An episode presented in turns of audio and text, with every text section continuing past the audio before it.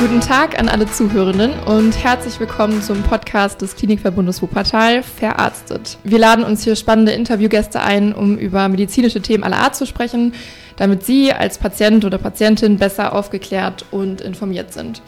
Mein Name ist Hanna Giertz und heute sitzt mir Dr. Marc Dammann gegenüber. Er ist Chefarzt der Allgemein- und Viszeralchirurgie des Petrus Krankenhauses und des Krankenhaus St. Joseph und auch ärztlicher Direktor des Petrus Krankenhauses. Ich freue mich sehr, dass Sie sich die Zeit genommen haben und heute hier sind. Heute geht es um Schilddrüsenknoten. Das ist ein häufiges und meist harmloses Krankheitsbild. Sie werden oft zufällig beim Abtasten des Halses oder auch bei einer Ultraschalluntersuchung entdeckt. Und dennoch, ich als Patientin wäre mir mit dieser Diagnosestellung unsicher. Ich wäre verunsichert. Deswegen wollen wir heute einmal klären, was hinter Schilddrüsenknoten steckt und welche Therapie mir jetzt bevorstünde.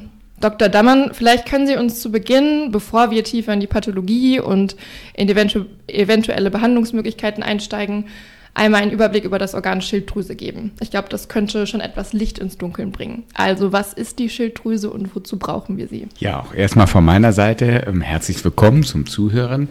Also, die Schilddrüse ist ein relativ kleines Organ, was natürlich im Halsbereich liegt. Ähm, viele kennen das und wissen ungefähr, wo das so liegt. Das heißt, es liegt vor der Luftröhre, ist ungefähr schmetterlingsartig geformt und schmiegt sich der Luftröhre an.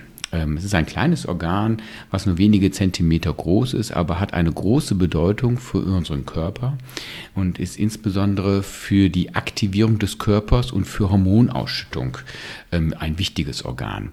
Ähm, viele der Bevölkerung oder kennen oder haben vielleicht selbst Probleme mit einer Überfunktion oder einer Unterfunktion der Schilddrüse und da spiegelt sich auch schon die Hauptfunktion wieder. Die Schilddrüsenhormone sind ähm, jodhaltig oder die normalerweise. Es gibt noch ein anderes, was für den Kalziumhaushalt wichtig ist. Ähm, aber hauptsächlich, was so die Bevölkerung oder was, was wir allgemein wissen, ist es, dass die ähm, Hormone ähm, eine Über- oder Unterfunktion machen und für die Aktivierung des Körpers zuständig ist. Das heißt, wenn die Schilddrüse eine Überfunktion hat, dann kommen diese Aktivierungshormone, die den Körper antreiben. Das heißt, auch die Schilddrüse ist dafür zuständig, damit wir morgens gut aus dem Bett kommen, damit wir aktiv werden, damit wir ähm, entsprechend auch gut und aufnahmefähig und gut durch den Tag kommen im Endeffekt. Wenn eine Unterfunktion ähm, vorliegt, dann ist genau das Gegenteil der Fall. Man kommt gerade nicht so gut aus den Federn, kommt nicht so gut ähm, aus, aus der Couch hoch. Man kann depressiv sein, niedergeschlagen. Man ähm, ist da so ein bisschen, ähm, ja, regelrecht fast ein bisschen depressiv. Das ist ein Zeichen der Unterfunktion. Es können sich auch die Haare verändern, der Stuhlgang verändern. Auch das sind ähm, Zeichen für eine Unterfunktion. Auf der anderen Seite bei der Überfunktion kann man sogar auch aggressiv, gereizt, schnell auf die Palme gehen sein. Also wir sehen, das ähm, ist viel für unsere Hormone, auch die hat interagiert auch mit den Stresshormonen ein bisschen ähm, und dafür ist das zuständig. Okay, vielen Dank. Also das heißt, Erkrankungen der Schilddrüse haben auch nicht nur Einfluss auf den Körper, sondern auch auf unsere Psyche. Und Ab, subjektives Empfinden. Aber mit Sicherheit, das ja. äh, habe ich ja gerade schon ja. letzten Endes gesagt. Genau, genau so ist es auch. Ähm, das ist einfach diese Aktivierung. Und ich sag mal, ähm, im Neugeborenen-Screening ähm, gibt es sogar, dass man guckt, ob die Schilddrüse richtig funktioniert. Mhm. Das ist automatisch heute bei jedem Neugeborenen, weil es gibt sehr seltene Erkrankungen, wo die Schilddrüse nicht richtig angelegt ist. Und dann brauchen diese Neugeborenen Schilddrüsenhormone. Ansonsten droht eine äh, Fehlbildung des Gehirns. Ähm, also auch eine ganz wichtige Sache ähm, schon von jungen Jahren an. Ja, spannend. Okay, und die ähm, Unter- und Überfunktion, von der Sie gerade gesprochen haben, inwiefern steht das im Zusammenhang mit den, mit den Knoten in der Schilddrüse, um die es heute gehen soll? Ich glaube, ganz viele Menschen haben Knoten in der Schilddrüse. Oh. Jetzt ist das ja erstmal ähm, muss man erstmal das relativieren. Vielleicht habe ich auch Schilddrüsenknoten, ich weiß es nicht. haben Sie es nie selber untersucht? Ich habe es selbst noch nicht untersucht, genau, ähm, weil die meisten Schilddrüsenknoten haben keine wesentliche Relevanz. Es sind gutartige, ja, sogenannte Knoten, ähm, kleine Knoten, manchmal auch wässrig oder flüssigkeitsgefüllte Knötchen, sogenannte Zysten nennen wir das. Und das sieht man meistens in der ähm, Ultraschalluntersuchung, wenn man mal ein Screening hat oder beim Hausarzt. Ähm, das ist aber jetzt nicht, dass es da irgendwie ein Screening ähm, gibt wie beim Darmkrebs oder wie beim Brustkrebs, um da ein generelles Screening, sondern meistens ist es so, dass der Patient vielleicht eine Schwellung irgendwo am Halsbereich feststellt. Mhm. Die häufigste Sache, weshalb man vielleicht ähm, hingeht, ist entweder, dass im Rahmen einer Laboruntersuchung beim Hausarzt die Schilddrüsenhormone, das TSH, das T3, T4 und normal Normalerweise reicht es hauptsächlich, dass das TSH bei dem Hausarzt mal kontrolliert wird, um eine Schilddrüsenüber- oder Unterfunktion zu ähm, entdecken. Und dann wird weiter geguckt. Und so läuft das bei den meisten. Da wird ein Ultraschall gemacht und dann wird geschaut, oh, da gibt es vielleicht Knötchen und dann muss man diese aber werten. Die meisten Knoten sind vollkommen harmlos und sind sogenannte ja, ähm, Kulit-Knoten nennen wir das. Ähm, das heißt, ähm, das sind einfach nur verdicktes äh, und Knoten, gutartig Knoten gebildete ähm, Veränderungen des Schilddrüsengewebes, ohne dass da irgendwas Bösartiges dahinter steckt. Jeder hat schon mal, oder einige haben wahrscheinlich schon mal von heißen oder kalten Knoten gesprochen. Das ist etwas, in der weiteren Diagnostik ist ähm, neben der Hormondiagnostik eine ähm, Ultraschalluntersuchung wichtig und eine Zintigraphie ist noch relevant. Früher wurden ganz viele, viel mehr Zintigraphien durchgeführt und dann daraus kamen die, ob die ein Schilddrüsenhormon speichern oder Jod speichern oder nicht. Und dann kam es zu einer Mehranreicherung oder Minderanreicherung und die, die eine Mehranreicherung hatten, die wurden als heiße Knoten in der Zintigraphie, in der nuklearmedizinischen Untersuchung äh, beschrieben und die wenig speichern, wurden in einer ähm, kalten Knoten oder kühlen Knoten beschrieben. Der heiße Knoten, also wo mehr Jod ähm, angereichert wird in der nuklearmedizinischen Untersuchung, der macht auch gerne eine Überfunktion. Mhm. So schließt sich der Kreis. Das heißt, es gibt gerne ähm, gutartige Knoten, die selbst vermehrt Schilddrüsenhormone produzieren und dann zu einer Überfunktion neigen. Das ist so eine der ähm, Dinge, die passieren kann.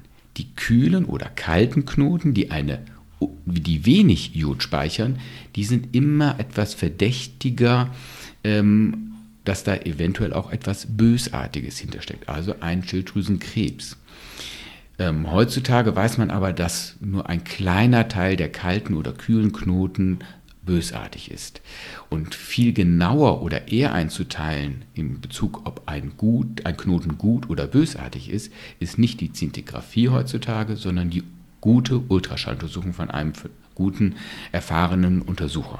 Und dann gibt es nämlich verschiedene Kriterien, ähm, wie ähm, der Knoten aussieht, ob der verdächtig ist oder nicht. Okay, das heißt, äh, nach Diagnosestellung ist nicht das Erste, was mich erwartet als Patientin, äh, ist nicht die Szintigraphie, sondern die Ultraschalluntersuchung. Früher war das genauso, ja. ähm, aber heutzutage sind die Ultraschalluntersuchungen und auch Geräte viel feiner, viel genauer mhm. und wir können, haben viel, viel bessere Bilder und haben ein höheres Auflösungsvermögen, sodass die Ultraschalluntersuchung eindeutig die Schilddrüsenzintigraphie in der Diagnostik und Unterscheidung zwischen einem gut und einem bösartigen Tumor abgelöst hat. Okay, und wenn jetzt in der Ultraschalluntersuchung festgestellt wurde, dass ich einen gutartigen Tumor habe, was ähm, bedeutet das jetzt für mich? Also wie geht es weiter? Gibt es dadurch irgendwelche möglichen Folgen, mit denen ich zu rechnen habe? Oder müssen die in jedem Fall behandelt werden? Was gibt es da für Möglichkeiten? Die meisten haben eine vergrößerte Schilddrüse gerne, wenn auch Knoten vorhanden sind wie entsteht eine vergrößerte Schilddrüse? Ich glaube, so muss man etwas ausholen. Ähm, früher war das ganz häufig, dass ja ähm, hier im mitteleuropäischen Bereich eine Jodmangelgebiet ist. Ähm, das heißt auch, die normale Nahrungsmittel waren nicht alle mit Jod oder das Salz war nicht mit Jod angereichert. Das hat sich komplett von der Industrie her auch komplett geändert. Aber trotz alledem gibt es immer noch eine Knotenstruma oder eine vergrößerte ähm, Schilddrüse. Das nennen wir Struma. Und das aufgrund dieser ähm, ja, dieses Reizes, dass die Schilddrüse mehr Hormone produzieren müsste, kommt ein Wachstumsimpuls an die Schilddrüse und die kann sich ähm, auch in einem knotigen förmigen Vergrößerung äußern. Mhm. Und dann entsteht sowas. Und dann ist halt die Frage, was hat der Mensch für Beschwerden? Die ähm, Schilddrüse kann um das Vielfache ihrer normalen Körpergröße oder ihrer normalen ähm, Organgröße und die liegt normalerweise bei 20 bis 25 Milliliter, je nachdem, ob bei Männern oder Frauen, das ist leicht unterschiedlich, kann bis auf mehrere hundert Milliliter Größe anschwellen. Und man kann sich vorstellen, wenn man vorher ein ganz kleines Organ am Hals hat und plötzlich, ich sag mal, vielleicht sogar bis zu einem Doppelfaust großen Organ, Wahnsinn. dann hat man nicht nur eine Schwellung, sondern die kann auch ein Druckgefühl gerade ähm, auslösen. Gerade wenn man schluckt, kann auch auf die Luftröhre drücken, kann so ein bisschen, dass man manchmal sogar im Extremfall sogar Atemnot kriegen kann ähm, und vor allen Dingen ein Schluck oder ein, ein Kloß oder ein Globusgefühl, wie wir das dann nennen. Das kann dann allein ein Grund sein, eine knotig veränderte Schilddrüse zu behandeln und in dem Fall wäre dann die operative Behandlung eine Option oder eigentlich die am ehesten sinnvolle Option. Und dann würde die gesamte Schilddrüse entfernt werden oder nur ein Teil? Jein, das muss man genau individuell sehen. Früher wurden gerne nur die Knoten entfernt und man hat möglichst viel von dem Schilddrüsengewebe übrig gelassen.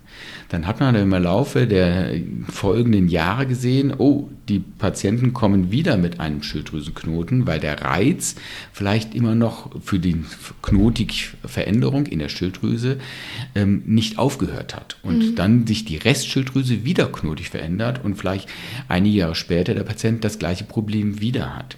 Und da muss man wieder an die Schilddrüse operieren, was man natürlich nicht gern macht, weil das Risiko einer Operation ähm, steigt dadurch.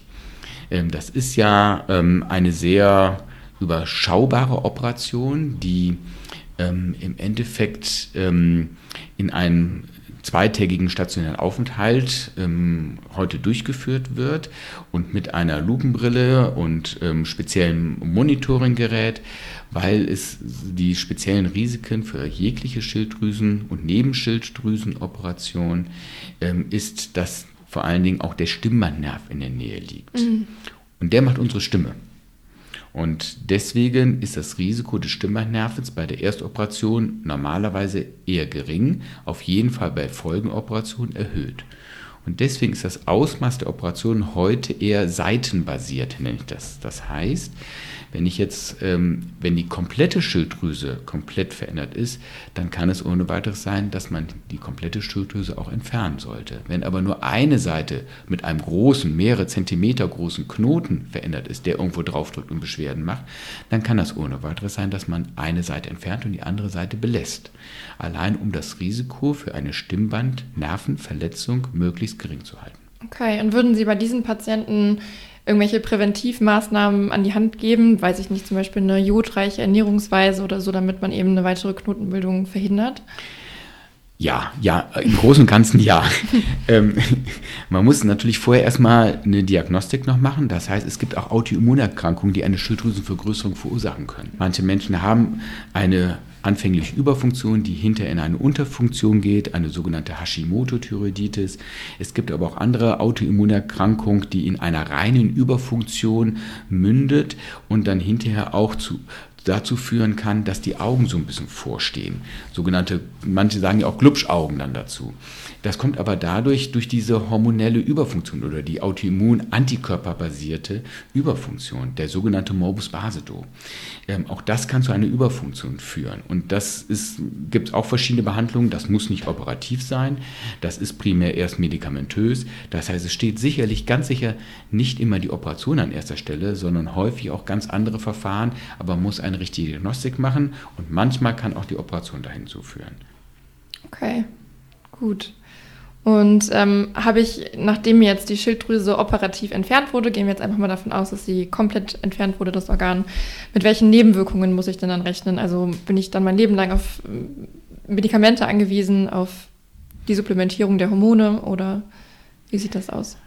Wenn man, also Risiken bei jeglicher Schilddrüsenoperation ist einerseits der Stimmbandnerv, mhm. der wird währenddessen, äh, während der Operation gemessen und wie gesagt mit der Lupe auch identifiziert, weil der liegt leider anatomisch gesehen genau an der Schilddrüse und ist manchmal mit dieser auch relativ nah dran verklebt.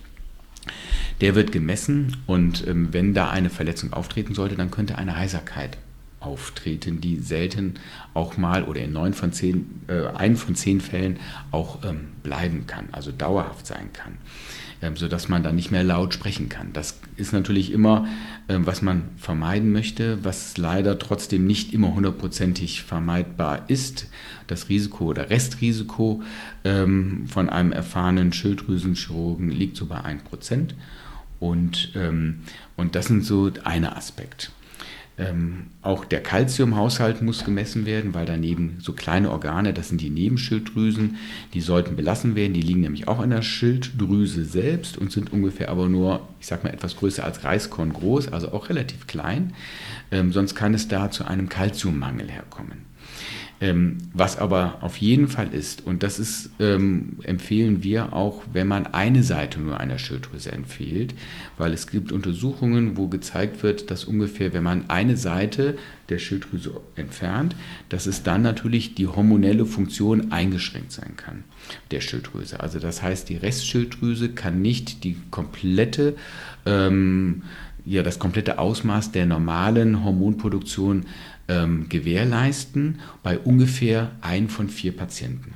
Das heißt, man, wir geben dann unseren Patienten gerne, wenn eine Seite der Schilddrüse entfernt wird, ein Hormonpräparat. Das heißt, ähm, Thyroxin nennt sich das dann zum Beispiel. Also das heißt, Schilddrüsenhormon wird ersetzt. Das kennen auch die Patienten, die eine Hashimoto-Thyreoiditis haben. Die mündet normalerweise in eine Unterfunktion und die nehmen auch ohne Operation lebenslang dann auch dauerhaft ein Schilddrüsenhormonpräparat. Wie stark die Dosierung ist, das hängt immer davon ab ähm, und ist individuell unterschiedlich. Das muss man hinterher und langfristig beim Hausarzt messen. Und die Schilddrüsenhormone sind relativ langlebig oder langwierig in unserem Körper vorhanden. Das heißt, ähm, eine Messung jede Woche macht wenig Sinn, weil die Hormone bleiben und das klassische Schilddrüsenhormon bis zu vier Wochen in unserem Körper. Und deswegen sind auch die Kontroll- und Laboruntersuchungen normalerweise, es gibt mal Ausnahmen, aber normalerweise Phase erst nach vier bis sechs Wochen, nach zum Beispiel Umstellung der Hormone. Okay. Man kann aber grob sagen, weil auf der anderen Seite, wenn ich die ganze Schilddrüse entferne, dann brauche ich natürlich auf jeden Fall einen Ersatz für diese Schilddrüsenhormone, weil ich sonst eine Schilddrüsenunterfunktion habe und das wäre alles andere gut, weil ich dann in diese, ich sag mal jetzt, ähm, Unterfunktion und bis hin zur Depression hineinkomme. Ähm, das, das heißt, diese Werte kriegen die Menschen auf jeden Fall am Anfang mit und dann muss über den Hausarzt hinterher oder gegebenenfalls beim Endokrinologen weiter kontrolliert werden, wie, wie die Anpassung dieses Schilddrüsenhormons ist, ob der Mensch etwas mehr oder etwas weniger braucht. Alles klar, vielen Dank. Gut, das bedeutet für mich jetzt so zusammenfassend, ich, bei mir wurden Knoten in der Schilddrüse entdeckt. Das bedarf erstmal einer weiteren Diagnostik durch meinen Endokrinologen wahrscheinlich. Genau. Genau, richtig. Das ist so am einfachsten oder am sinnvollsten. Es ist nicht immer ganz leicht, weil es gibt nicht allzu viele niedergelassene Endokrinologen mhm. oder generell Endokrinologen. Und die Wartezeit ähm, von einem Patienten, der kein akutes Problem hat, geht in die mehreren Monate hinein. Ohne weiteres kann das auch mal sogar bis zu sechs Monate dauern. Ähm, und auch hier in Wuppertal gibt es auch nur eine endokrinologische Praxis. Mhm. Okay. Aber das ist in anderen Städten leider auch so. Das ist ja. generell ein Problem.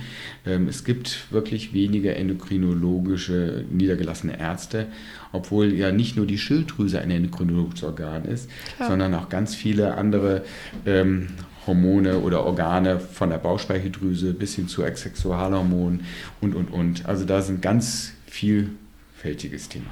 Okay. Und mein Endokrinologe würde mir dann quasi auch an die Hand geben oder mir mitteilen, wie ich mich weiter zu verhalten habe. Also ähm, ob es dann, ne, ob ich dann eventuell ins Krankenhaus kommen müsste für eine Operation oder ob man es einfach bei einer Beobachtung belässt. Und ähm genau. Also wenn jetzt zum ersten Mal so ein Knoten, der jetzt relativ unauffällig ist, dann wird er in einer gewissen Zeit wird er kontrolliert. Ähm, und da sprechen wir jetzt nicht innerhalb von Wochen, sondern Monaten oder vielleicht sogar ein, zwei Jahre. Und dann kann man das gucken, weil selbst ein bösartiger Tumor der Schilddrüse ist erfreulicherweise ein sehr, sehr normalerweise langsam wachsender Tumor, der über Monate im Endeffekt sich langsam nur vergrößert. Das ist so die Regel oder der häufigste. Mhm. Und deswegen guckt man erstmal, wenn aber was Verdächtiges wäre von so einem Knoten, dann würde eine ähm, gegebenenfalls ähm, eine Punktion dieses Knotens durchgeführt, um ein Gewebsergebnis ähm, zu finden.